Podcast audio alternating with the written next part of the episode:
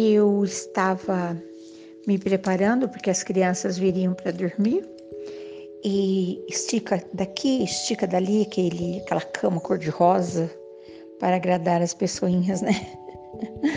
E dei uma volta por cá e passei por lá e tananã. E de repente eu vi parado à porta, estava meu marido, meu bem, meu companheiro de jornada rindo e falou: Nossa, tanto capricho, não leva cinco minutos, está tudo bagunçado. Falei: Não tem problema, é uma maneira de declarar o meu amor, igualzinho eu faço para todas as outras coisas. Ele falou: É, você realmente uh, se esmera na declaração, né? E às vezes as pessoas nem percebem. É verdade, pensei, mas tudo bem, não, nem tenho essa pretensão, né? De verdade, não. E aí eu fiquei ali paradinha, ele saiu e eu fiquei pensando, falei, puxa, né? Quantas vezes pessoas fizeram isso por mim e eu talvez também não tenha percebido, porque sempre encontrei uh, tudo pronto, né? Eu de menina, uh, por mais simples que fosse, a cama tão bem arrumada, o banho preparado, até que eu tivesse autonomia, né, para fazer essas coisas. E aí fiquei pensando, puxa, né? Lembro certa vez que alguém questionou alguma coisa e minha mãe falou: Pois é, né? Deus tem um capricho tão grande de mudar a forma das nuvens, de colocar a, a, a cor na asa das borboletas, as pétalas. Ele podia ter feito tudo igual, ninguém nem presta atenção. E as estrelas coladas no céu, e raramente alguém olha para isso, né? Me lembrei de tudo isso. Na verdade, uh, quase não ouço muito sobre gratidão. Ouço porque tenho amigos uh, muito antenados nesse nessa modernidade de agradecer e louvar. Eu tenho essa sorte. Mas o que eu mais ouço mesmo de verdade são queixas, né? As pessoas reclamam umas das outras. Eu até coloco aqui um pensamento que alguém falou dia desses, né? Eu, nós não temos condições de saber quem é que vai nos magoar porque a gente reclama disso, né? Geralmente. Mas nós temos total condição de saber quando é, de estabelecer quando é que essa pessoa não vai mais ter liberdade para fazer isso. Então não adianta a gente ficar reclamando, né? Tem que tomar uma atitude e passar a ver as coisas boas também. Porque se a gente só vê defeito, é uma coisa horrível, né? E eu, até pouco tempo atrás, pensava que uma das coisas mais tristes é quando uh, alguém está magoado contigo. Antigamente falava, ah, fulano ficou de mal comigo. Eu achava triste quando a pessoa te manda um desaforo, quando ela te provoca, né? Mas nos últimos tempos, sabe o que eu vou te falar? Tem uma coisa pior do que alguém te provocar, é o congelamento. Sabe quando aquela pessoa que é importante para você, de repente te desconecta, te congela e você nem sabe o motivo eu acho que isso é pior do que qualquer coisa. Enquanto a pessoa ainda está falando, fazendo coisas, você ainda consegue fazer, né? Tentar conversar e tal. Mas para o congelamento, acho que não tem jeito, não. Não tem, né? Bom, mas nós estamos em setembro já e eu ainda não comecei as minhas campanhas de final de ano. Então, vou começar a campanha aqui. Na verdade, eu já comecei, tá?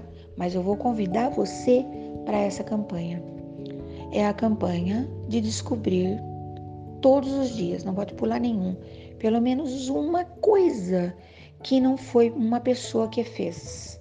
Descobrir uma mágica qualquer no seu entorno, na sua vida, que o ser humano não tem condições de fazer.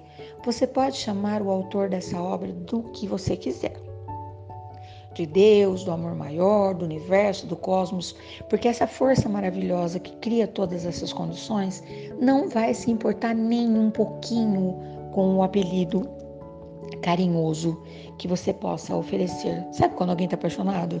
Chama de meu bem, chama de amor, né? O nome da pessoa não é meu bem, não é amor, tem nome, mas a pessoa se sente feliz porque sabe que é para o bem. Então, o autor de todas essas coisas incríveis que os homens não conseguem fazer não vai se importar. Mas, enfim, eu quero que você não precisa nem contar para ninguém. Eu quero que você, a partir de hoje, encontre algo, reverencie eh, com essa alegria do teu coração. Eu reconheço que eu não seria capaz de fazer isso, seja o que for eu reconheço que isso vai além das minhas condições, das condições das pessoas que eu conheço. Se for mais que uma, que beleza. E eu me determinei, primeiro eu tenho que fazer para depois te convidar, né? Mas eu me determinei a semana passada, e na minha primeira hora da manhã, que eu estava na minha conversa na capela silenciosa do meu coração, eu não contei nada para ninguém. Eu tenho procurado a exaustão. Eu não preciso me esforçar muito. Pela janela do meu quarto eu vejo coisas incríveis. Vou te falar bem a verdade. Hoje, inclusive, vi tomates pendurados no tomateiro. Coisa mais linda do mundo. Uns mais verdinhos, outros mais vermelhinhos. Que sonho. Ai, ai, ai. Enfim, isso é uma coisa e muita coisa. Mas estava num lugar paradisíaco, esperando por uma celebração.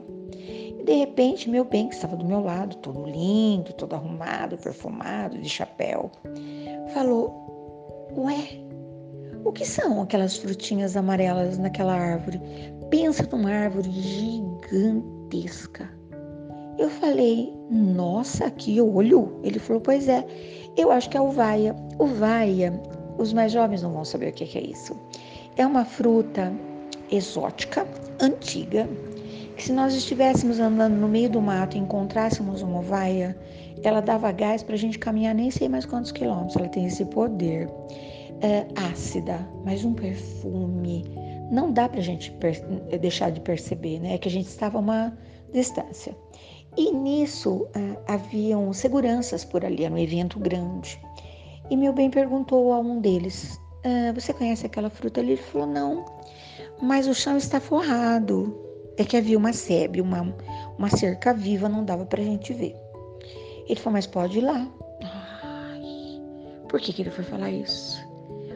Parecia que eu e meu bem éramos duas crianças. Pensa, como é que nós não vamos reverenciar a essa força incrível, maravilhosa, criador de tudo isso? Ali naquele lugar lindo, aquela árvore gigante, aquele chão forrado, os galhos. O peso era uma coisa absurda, de tanta fruta. Ela é bem sensível. E ele disse: pode colher, ninguém nem liga. Aí tinha uma cestinha no carro, a gente colocou com todo cuidado hoje, tomar um suco de uvaia. E foi uma das coisas que me deu uma alegria, porque junto com aquelas frutas todas, veio um caminhão de lembranças, de memórias, né? Foi fantástico. Mudou a, a nossa. A mudou o foco do nosso dia, né? Voltamos para casa mais felizes. Eu acho que as criações desse ser incrível é justamente isso, né? Para dar um pouco de contentamento pro coração da gente. Aí hoje, pela manhã, eu não tinha nem saído ainda para procurar. E meu bem me fez um convite. Olha que parceria mais incrível. Falou, mulher, você já deu uma espiadinha lá no quintal? Falei, não, era bem cedinho mesmo. Então vá. E era uma árvore, um arbustinho com flores. Pensa um vestido de noiva. Sabe assim, todo enfeitadinho de miçangas e vidrilhos e um sonho. Uh, meu marido me contava sempre da paixão que o invadia. Quando ele ainda menino encontrava no meio do mato, lógico, né? É, nas suas caminhadas de moleque, pés de gabirova, gabirova, sei lá como é que chama o negócio. E eu também gostava muito, só que ele provava, degustava num lugar e eu em outros, né? Mas depois que a gente cresceu, nunca mais vimos em lugar algum. Até que certa feita, faz uma porção de tempo, nós estávamos numa estrada e ele falou: Eu vou parar. É aquela fruta. E haviam alguns pés carregadinhos. E a gente comeu um monte. Uma, uma alegria tão grande. Acho que nem brigadeiro ia ganhar daquilo. E ele trouxe algumas sementes, porque é uma fruta que você pode levar para os lugares, ela é, ela é delicadíssima. Come ali na hora, no pé. E ele plantou, colocou uma plaquinha e agora, nem sei quanto tempo faz isso, ela floresceu. Tem botõezinhos e tem florzinhas. Coisa mais maravilhosa do mundo. E eu te falo, o ser humano não é capaz de fazer isso. Ele pode plantar, ele pode cuidar, ele pode colher, ele pode degustar. Então eu te convido para minha campanha.